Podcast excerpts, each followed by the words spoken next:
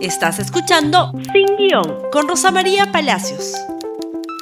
Muy buenos días y bienvenidos nuevamente a Sin Guión. Y estamos a la espera de los resultados definitivos de las elecciones presidenciales 2021. Como ustedes saben, porque han seguido nuestra transmisión anoche en RTV, tuvimos finalmente eh, los resultados de Ipsos que difieren entre sí. Un resultado simulacro de votación efectuado el sábado, que se conoció en la noche, con una diferencia entre los candidatos de ocho décimas a favor de Keiko Fujimori. Un boca de urna, encuestas en los centros de votación, favorable a Keiko Fujimori por cuatro décimas. Y un conteo rápido ayer a las nueve y media de la noche, al 100%, quedaba como ganador a Pedro Castillo por apenas cuatro décimas. A esta hora, minuto a minuto, se van llenando ya las, eh, eh, la contabilidad de la OMP. Estamos al 92% y la diferencia al 92% favorable a Keiko Fujimori es de apenas 31 mil o 32 mil votos. ¿Quiere decir esto que ha ganado Pedro Castillo? No lo sabemos. ¿Ha ganado Keiko Fujimori? No lo sabemos. Esto es un empate que se va a definir por muy pocos votos, probablemente por 5 mil, 4 mil, 3 mil votos. Esa va a ser la definición final, muy, muy, muy pequeña. Lo cual quiere decir, y hay que recordarlo siempre, que todo voto cuenta. Si usted no votó ayer y hoy se arrepiente, recuérdelo para siempre. Todo voto cuenta. Lo segundo es que aquí no ha habido ningún fraude, por el amor de Dios, dejen de gritar eso o repetir eso. Ni los muertos vivientes, ni las Fuerzas Armadas constreñidas. El proceso electoral ha sido limpio, justo y transparente. La jornada de ayer ha sido impecable, salvo pequeñísimos incidentes aislados, personeros, en fin. Pero nada que no garantice que la voluntad popular se ha manifestado ayer de manera impecable a nivel nacional organizar un proceso de estas características en medio de una pandemia merece realmente un aplauso para la OMPE. Lo ha hecho muy bien. La decisión de cambiar el horario de votación para los adultos mayores de 2 a 4, la decisión de hacerlo escalonado, todo esto ha contribuido a que no existan aglomeraciones en los centros de votación, garantizando la vida y la salud de los miembros de mesa, de los observadores internacionales y locales, de las autoridades. Así que bien por la OMPE y bien por esta potentísima, potentísima página web que en este momento soporta el ingreso de miles de usuarios y que ya ayer en la noche nos daba un resultado a las once y media de la noche al 42%. ¿Por qué no se puede dar de inmediato todo? Porque las actas se repliegan, nos lo han explicado y hay que volverlo a explicar. Se repliegan a diferentes horas las que están a menos de 50 kilómetros de un centro de acopio y más de 100 a nivel nacional, se acopian anoche. Las que están a más de 50 kilómetros, básicamente el voto rural, el voto de la Amazonía, recién se están replegando hoy en la mañana.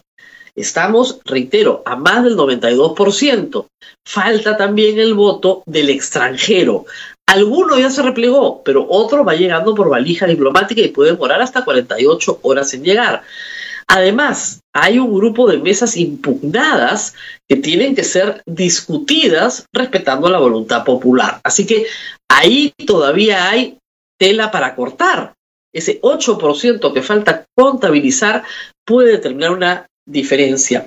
Sea cual sea la diferencia, reitero, va a ser probablemente menor que los 40.000 votos que sacó de ventaja Pedro Pablo Kuczynski. Estas son cantidades mínimas. Lo que nos ha dicho el país es que está partido en dos. En esta elección está partido en dos. Si gana Pedro Castillo, como señalan algunos, como Fernando Tuesta, que cree que tiene más posibilidades en este momento, creo que van a haber dos momentos eh, importantes. Uno es el de esta semana, donde vamos a ver indicadores económicos muy malos. Y eso hay que advertirlo. El dólar a esta hora yo lo tengo en 3.95 con tendencia ya muy rápidamente a irse a 4. La bolsa definitivamente va a tener un golpe esta semana porque las expectativas son muy negativas. ¿Qué puede hacer Pedro Castillo para contrarrestar esas expectativas? Dar señales claras a la economía peruana de que un proyecto marxista-leninista como el de Vladimir Cerrón no es el suyo, por lo menos en materia económica cambiar la aproximación de la prohibición de importaciones.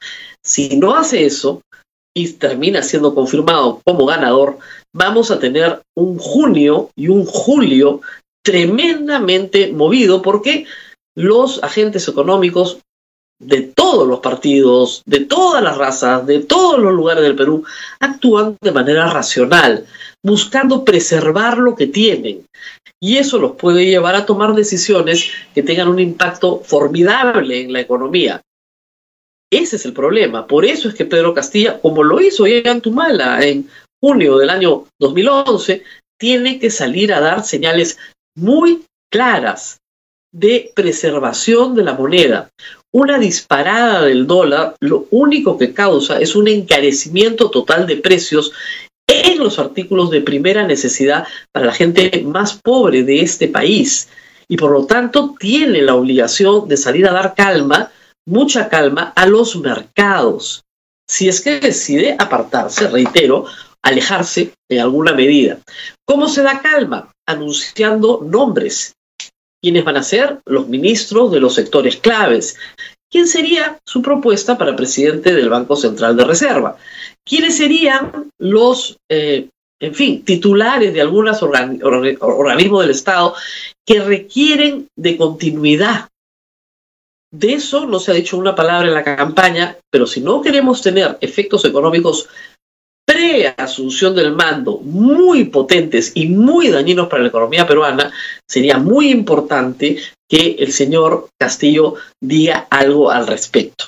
También, por supuesto, Keiko Fujimori, no tanto por su efecto en la economía, que probablemente si sale elegida sea en este periodo, periodo junio-julio muy positivo, sí tiene que decir algunas cosas en torno a sus modales democráticos y a su capacidad de convocar gente fuera de su propio círculo. Ha sido claro el mensaje, 50% del país quiere un cambio y un cambio que implique una mejor gestión de los servicios que recibe del Estado, ya sea en salud, en educación o en infraestructura. Y ese cambio no pasa solamente por el asistencialismo del Estado, por repartir bonos, repartir plata, etcétera. Se ofreció, se tiene que cumplir. Pero también pasa por reformas estructurales que Keiko Fujimori tendría que emprender muy rápidamente para que ese 50% del país que no votó por ella y que está muy molesto con el Fujimorismo termine de aceptar su mandato, porque si no lo que vamos a tener es un ambiente de convulsión social muy fuerte a partir de agosto, sea quien sea el ganador. Este es un país partido en dos, no hay que olvidar eso. Y un país partido en dos necesita que ambas partes se acerquen para que sea gobernable por cinco años y nada más que por cinco años. El Congreso, por su parte, vuelve a ser protagonista. Vamos a tener que hablar del Congreso que entra y el Congreso que sale y de los protagonismos que van a tener justamente en la formación de alianzas en los próximos días. Alianzas que dependerán mucho si son alianzas de gobierno o alianzas de oposición. ¿Cómo se conformarán? Juntos por el Perú finalmente tendrá una alianza parlamentaria formal con Perú Libre. Se les unirá el Partido Morado y Somos Perú. ¿Cómo queda Podemos? Ahí en swinging vote. Al frente se organizará APP con Renovación, con Avanza País y Fuerza Popular. Se partirá en dos. Acción Popular. Todo eso está por verse en los próximos días y de eso depende también el freno a cualquier proyecto totalitario en lo económico o en lo político que cualquiera de los dos candidatos lleve a cabo. Reitero, están empatados, empatados.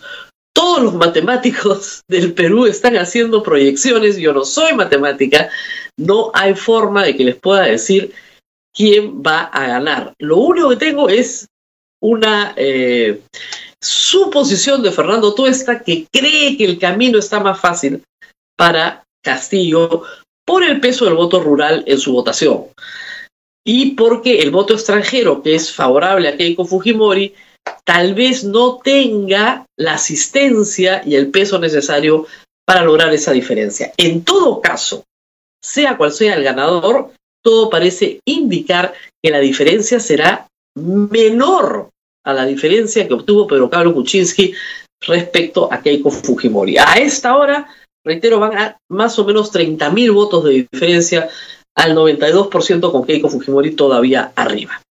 Nos tenemos que despedir, pero no se preocupen, esta semana vamos a estar con ustedes. Calma, calma, yo sé que es difícil para muchos, calma, no tomar decisiones apresuradas ni disparatadas, no se acaba el mundo, el mundo recién empieza hoy. Nos tenemos que despedir, nos reencontramos mañana, no se olviden de compartir este programa en Facebook, Twitter, Instagram YouTube. Hasta pronto.